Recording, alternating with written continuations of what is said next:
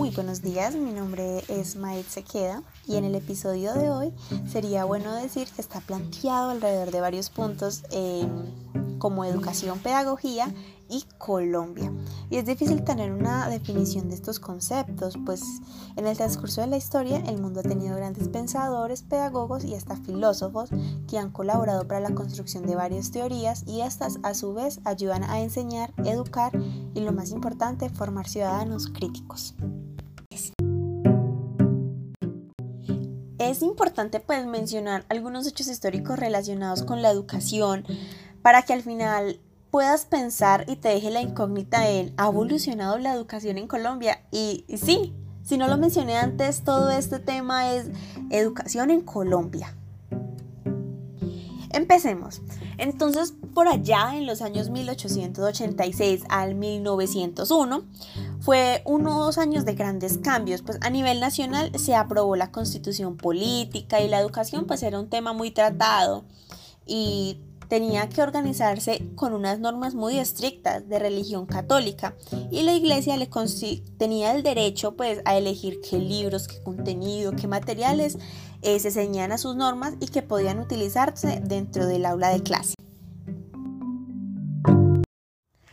Pues bueno, después por allá en 1938 a 1942 se intentó pues ampliar la cobertura educativa bajo pues una como lo digo, óptica de la actualización y la modernización que se venía eh, en esos tiempos en Colombia. Entre los años 1946 y 1950, el ministro de Educación de ese tiempo, el gran Jorge Eliezer Gaitán, eh, difunde en su discurso lo siguiente. Igualdad de educación bien dotada de elementos logísticos humanos y financieros pero pues hablando claro no se ha podido cumplir lo dicho, pues, pues durante estos años el gobierno ha invertido en el dinero en bancos, en grandes empresas, pero pues en educación no. Y por allá en 1950 aparece la educación superior pública y privada, contando pues con carreras técnicas, profesionalización en docentes y entre otras cosas. Posteriormente, en 1957, apareció una de las grandes instituciones cuyo carácter teórico y a la vez práctico han ayudado a gran cantidad de colombianos y estoy hablando del Servicio Nacional del Aprendizaje. Sí, exacto, el SENA. Además, una época que marcó por completo la educación colombiana fue 1980 y 1993 ya que rompió un hito que muchos gobernantes intentaron realizar pero no lo hicieron, la educación para adultos. Aquí con la vinculación de algunos medios de comunicación como la radio, pues fue una gran ayuda para aquellas personas de bajos recursos. Más adelante, en 1994, pues siguiendo la constitución política del 91, se habla del derecho a la educación, pues que tenemos todas las personas. Pero por otro lado, se determinó que la educación tiene tres modalidades, la educación formal, la educación no formal y la educación informal. Además de eso, también se logró la capacitación, la preparación y el escalafón de todos los docentes. Eh, esta reforma pudo borrar pues algunas fallas que se venían presentando en la educación anteriormente, pero no fue solo de algunos políticos quienes ayudaron pues a cambiar o mejorar la educación colombiana. También existieron y existen pensadores que con todos los aportes han ampliado nuestros horizontes a la hora de hablar de educación.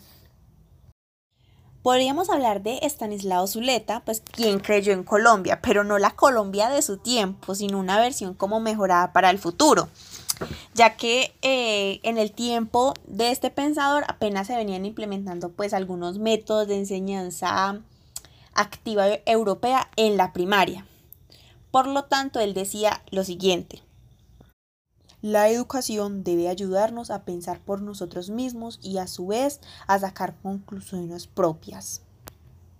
Pero, pues aún con esas sabias palabras, eh, en el pleno siglo XXI se puede evidenciar que la educación muchas veces reprime el conocimiento, aunque a veces no se lo proponga. Lástima, ¿no? Otro pensador es Miguel de Subiría, un psicólogo.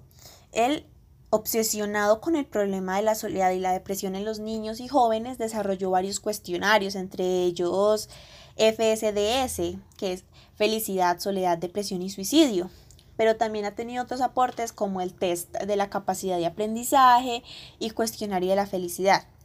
Todo esto con el fin de ir mejorando la educación poco a poco pues es algo que construimos todos juntos, ¿verdad? Por lo que él decía, la educación debe ayudarnos a conocernos y comprendernos a nosotros mismos y a los demás.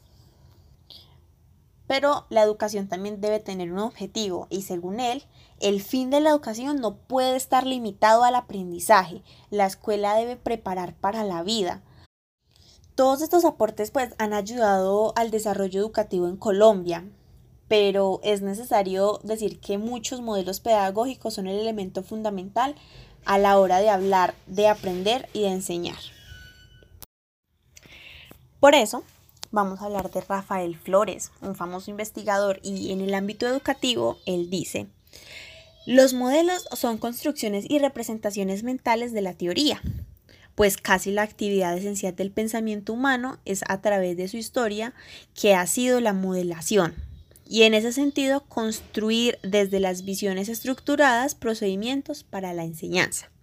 Además, un modelo pedagógico es la forma de interpretar, examinar y descubrir un fenómeno educativo según su contexto histórico. Por eso los modelos pedagógicos, según Flores Ochoa, son los siguientes.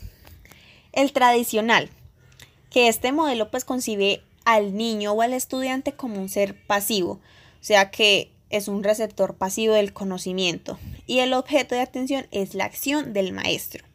Y el conocimiento se considera como algo que ya está dado y determinado por un sabedor eh, de esa teoría, o sea, el único que sabe es el docente.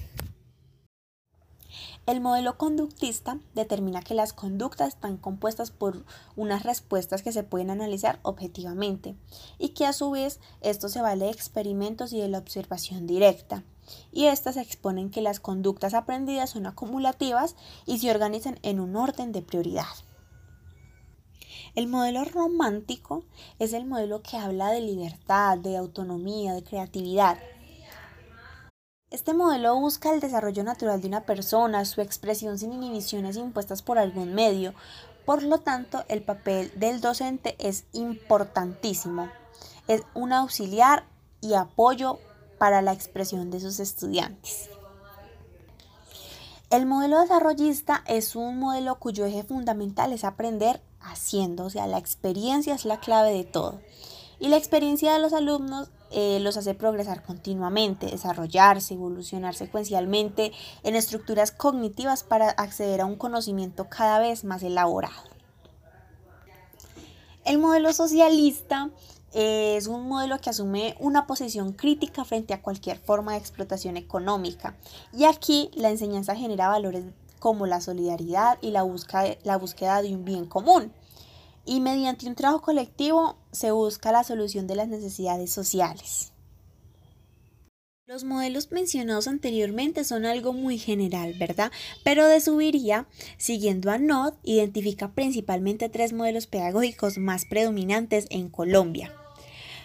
Mm, el modelo heteroestructurante. Aquí dice que se referencia a una educación centrada en el proceso de la enseñanza, al saber como una construcción externa al salón basado en la, en la repetición. El autoestructurante considera que el niño es el centro del proceso educativo, eh, capaz de construir su propio destino, y considera que la función de la escuela es la de favorecer una socialización, de promover el interés y hacer sentir feliz al niño. Y por último, el modelo dialogante. Este modelo tiene como propósito principal eh, el desarrollo y no solo el aprendizaje, ¿verdad? Aquí se reconoce el papel activo del estudiante en el aprendizaje, pero además también le otorga un valor al rol del mediador, o sea, al docente. Este es quien asume el conocimiento que puede ser construido dentro o fuera de la escuela.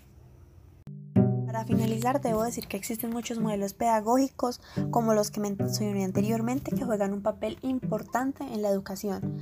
Colombia es un país que necesita prestarle más atención a los grandes pensadores nacionales e internacionales. Eh, para así lograr una educación de calidad y seguir aportando en la historia de la educación de una manera positiva y fructífera. Han existido muchos autores que han colaborado para mejorar la educación desde distintas perspectivas. Finalizo diciendo que es deber de todos propender por una enseñanza enfocada en el estudiante como ser integral. También es consciente que solo la mano de los padres, docentes y gobernantes podremos realmente asegurar un y contribuir a que las futuras generaciones sean más felices, más críticas y más conscientes. Muchas gracias.